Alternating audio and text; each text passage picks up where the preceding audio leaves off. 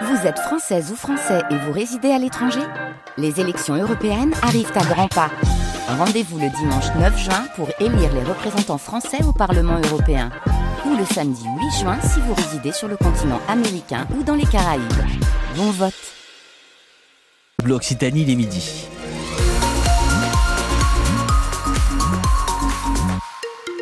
A signalé cet accident sur l'A68 quand vous partez vers Toulouse à la hauteur du euh, péage de l'Union. La météo avec de plus en plus de nuages et l'OTAN qui reste généralement assez fort avec sur le Lauragais des rafales qui atteignent 85 km par heure au cours de la journée. Sur le midi toulousain, on aura jusqu'à 16 degrés. Les infos avec vous, Salomé Pineda. Nos violets jouent gros ce soir. Ils sont à Lisbonne, au Portugal, pour affronter le Benfica. Match d'aller d'une double confrontation. Le vainqueur pourra filer en huitième de Ligue Europa. L'atmosphère va donc être électrique dans les stadios d'Alous, mais aussi à la maison pour certains, comme chez Aurélie et Christophe, un couple de Gersois. Ils sont beaux, jeunes, amoureux, mais ce soir, ils seront rivaux, car Aurélie, elle, soutient le Benfica et Christophe pousse derrière le TFC Rémi Doutre. Sa passion pour le Benfica à Aurélie, elle lui vient de sa famille. Ma famille du côté de ma mère est portugaise et du coup mon grand-père était un supporter du Benfica. Donc naturellement, je me suis mis à supporter le Benfica. Christophe, lui, il a appris à aimer le TFC avec un ami pendant ses études en venant régulièrement, de plus en plus souvent même au stadium. On nous aurait dit euh, en début de saison, ouais, il va avoir un Toulouse-Benfica en février, euh, franchement, on n'y aurait pas cru. Donc, euh, on va vivre un, super moment. Ça permettra de se taquiner. Bah oui, forcément, on se chambre.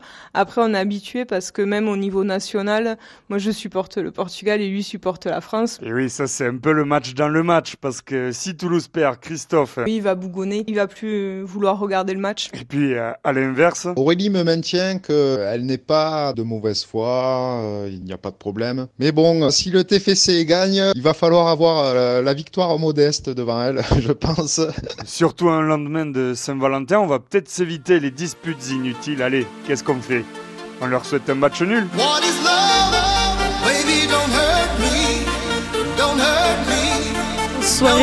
Grosse soirée foot à suivre sur France Bleu Occitanie. Rendez-vous à 20h30 sur nos ondes pour l'avant-match avec Rémi Doutre et notre consultant Julien Cardi. Match à suivre en direct et surtout en intégralité.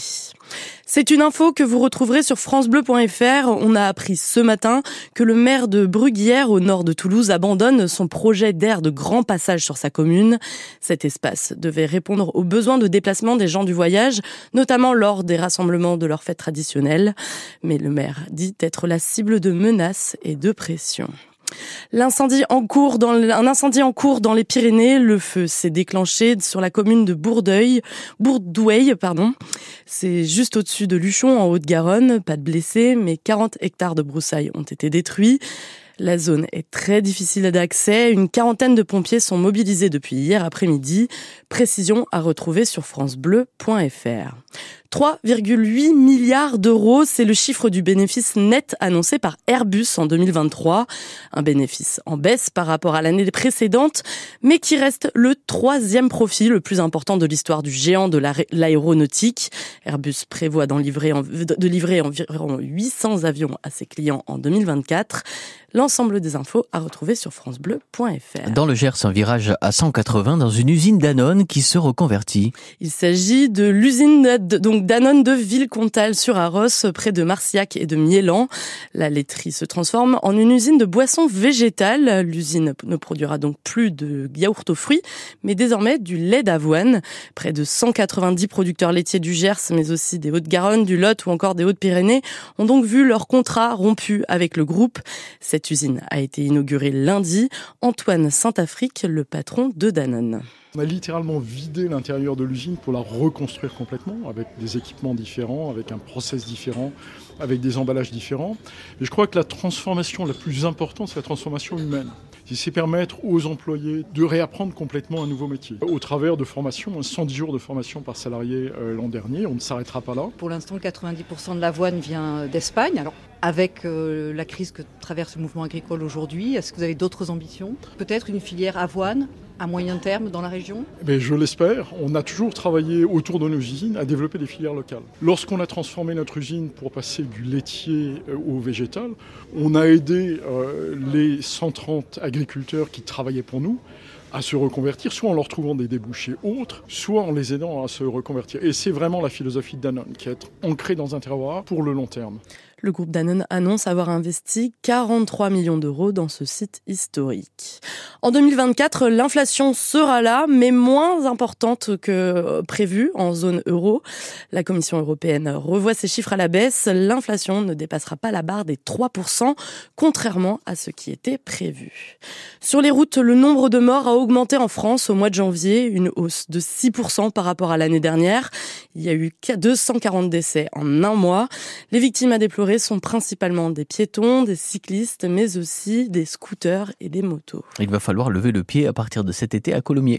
La ville passe à 30 km heure à partir du 1er juillet, tout comme ses voisines Toulouse et Blagnac. La mairie de Colombier invoque comme bonne raison la sécurité routière euh, de ses piétons, de ses cyclistes, la diminution de la pollution ou bien même encore de ses habitants.